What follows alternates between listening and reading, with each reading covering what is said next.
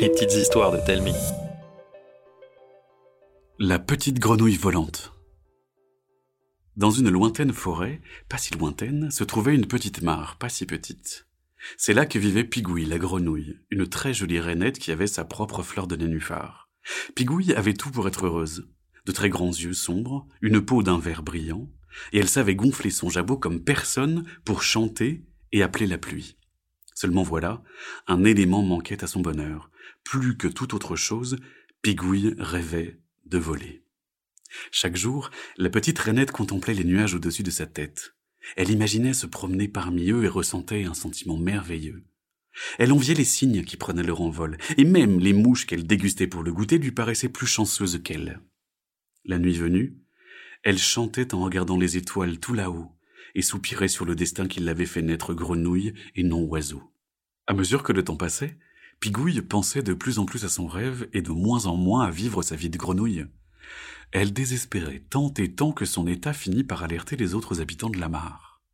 Un soir, où Pigouille soupirait encore plus que d'habitude, Diego, un vieux crapaud, se résolut à prendre les choses en main. Allons, Pigouille, dit-il, ça ne peut pas continuer comme ça. Foi de batracien, tous ces soupirs, ce n'est pas bon pour toi. Tu vas finir par te dessécher, ma petite, à force de pleurnicher. Hélas, je ne peux pas être heureuse ici alors qu'existe le ciel, si vaste, si beau, si bleu. Le ciel n'est pas pour toi. Tu n'as pas de plumes, mais une peau toute douce pour glisser dans l'eau. Tu n'as pas d'ailes, mais des pattes palmées et rugueuses pour accrocher les rochers et la mousse. Oublie tes rêves. Ta vie est dans l'eau, pas dans le ciel qui est pour les oiseaux. Pigouille ouvrit la bouche pour protester. Mais soudain, son visage s'illumina. Elle avait trouvé une solution. Nom d'un nénuphar, Diego, mais tu as raison, dit-elle au comble de la joie. Ça ne sert à rien de pleurer sur soi. Ce qu'il me faut, c'est demander à un expert. Je vais prendre des leçons. Des leçons? S'étonna Diego. Mais des leçons de quoi? Des leçons de vol, ça va de soi. Et Pigouille plongea dans la mare, abandonnant le vieux crapaud sur son nénuphar. Elle savait que pour apprendre à voler, elle devrait d'abord se trouver un bon professeur. Sans perdre un instant, elle se mit en quête du maître en la matière, elle alla tout droit jusqu'au gros chêne où dormait Cachou le hibou. Cachou, Cachou, j'ai besoin de ton aide. Cachou ouvrit un œil, puis le second. Ouh, ouh. Que puis-je pour toi, petite rainette? Est-ce que tu peux m'apprendre à voler? Cachou ouvrit tout grand ses immenses yeux jaunes. Mais voler, c'est facile, répondit-il. Il suffit de battre des ailes. Joignant le geste à la parole, Cachou déploya toutes ses plumes, battit des ailes et s'envola. Très bien, se dit Pigouille en le regardant s'éloigner. Ça n'a pas l'air très compliqué. Elle monta sur un gros rocher, battit des palmes et sauta. Hélas, Pigouille retomba dans la mare où elle s'enfonça avec un plouf sonore. Mais quand elle remonta à la surface, elle n'était pas découragée du tout. Si battre des ailes n'était pas suffisant, un autre oiseau pourrait sûrement lui expliquer ce qu'elle devait faire d'autre. Pigouille reprit sa route. Au bout d'un certain temps, elle tomba sur Léon, le héron. Léon, Léon, j'ai besoin de ton aide. Léon étendit son long cou vers Pigouille. Cra, cra, que puis-je pour toi, petite rainette? Est-ce que tu peux m'apprendre à voler? J'ai battu des ailes et ça n'a rien donné.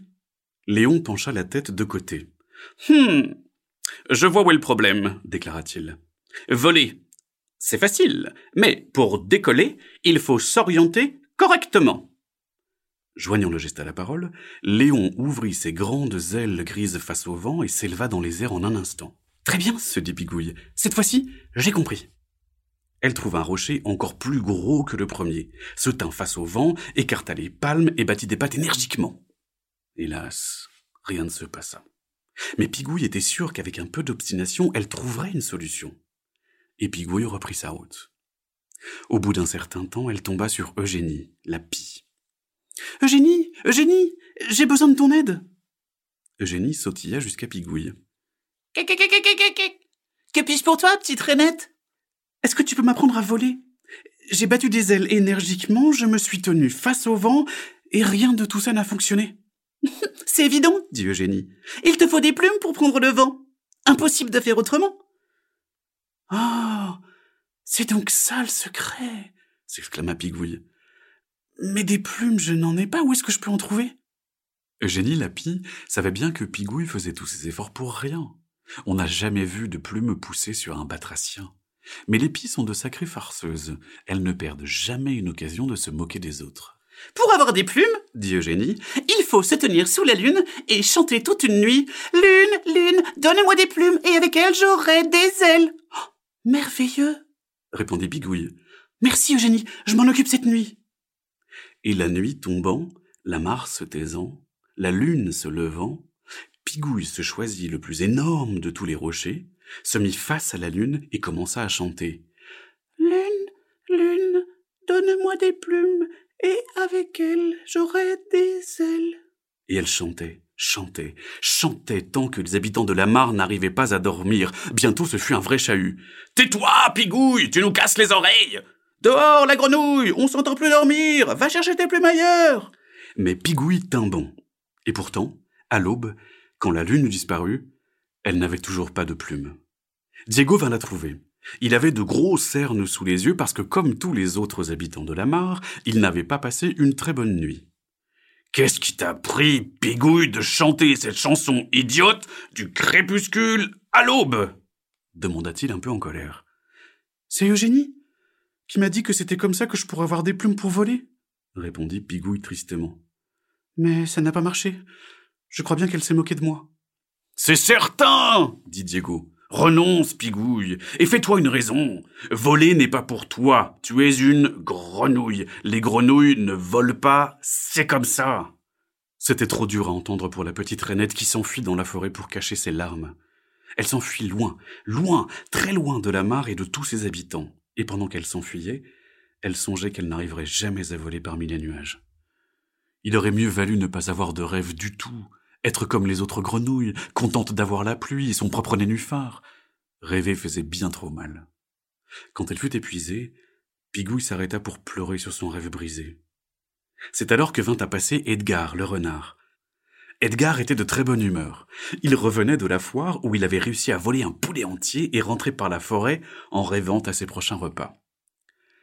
Pourquoi pleures-tu, petite grenouille? demanda-t-il.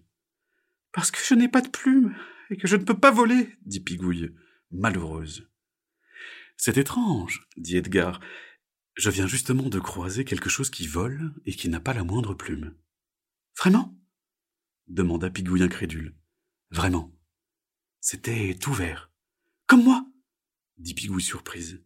Et ça avait le museau tout rond. Comme moi Et la peau toute lisse. Comme moi Je t'emmène voir si tu veux. Ce n'est pas loin. Il est accroché dans les branches du peuplier. Pigouille accepta et monta sur le dos d'Edgar. Le renard courut à travers la forêt jusque dans les champs de blé. Quand Edgar s'arrêta, ils étaient arrivés au pied d'une rangée de peupliers qui longeait la rivière. De l'autre côté, on entendait des rires, des chants et la musique d'une fête foraine. Edgar dit alors à Pigouille de regarder en l'air dans le peuplier. Pigouille leva les yeux et découvrit la plus belle chose qu'elle ait jamais vue. C'était tout rond, tout vert et tout lisse, et ça flottait dans le ciel. On sentait bien que ça pourrait voler haut, très haut. Mais un ruban s'était emmêlé dans les branches et retenait la chose prisonnière.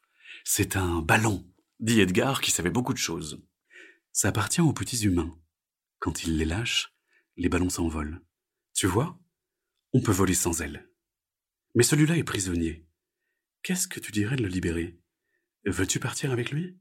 Je peux demanda Pigouille qui n'en croyait pas ses oreilles. Il te faudrait une peau toute lisse pour fendre l'air. Mais j'ai la peau toute lisse. Et des pattes qui s'accrochent fort pour bien tenir le ruban.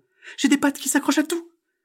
Et surtout, le plus important, l'envie d'aller là-haut. Alors j'ai tout ce qu'il faut. Et Pigouille s'élança dans le peuplier. Elle monta, monta tout en haut jusqu'au ballon. Elle mit du temps à défaire le fil qui était très emmêlé. Le ballon tirait, tirait sur le ruban, et Pigouille avait très peur de le laisser s'échapper, mais grâce à ses pattes de grenouille, elle tint fermement. Un oiseau n'en aurait pas fait autant. Bientôt tout fut démêlé, et Pigouille sentit que le ballon l'emportait dans le ciel. Elle regarda en arrière, et déjà le peuplier s'éloignait, et la foire, et la forêt. En bas, Edgar lui faisait au revoir. Regarde, je vole Je te vois, petite grenouille, et n'oublie jamais, ça vaut toujours la peine de rêver. C'est ainsi que Pigouille entreprit son long voyage dans les airs, accroché au joli ballon vert. Si vous la voyez passer, faites-lui un signe de la main, et souvenez-vous que quelles que soient vos qualités, vous pouvez devenir qui vous voulez.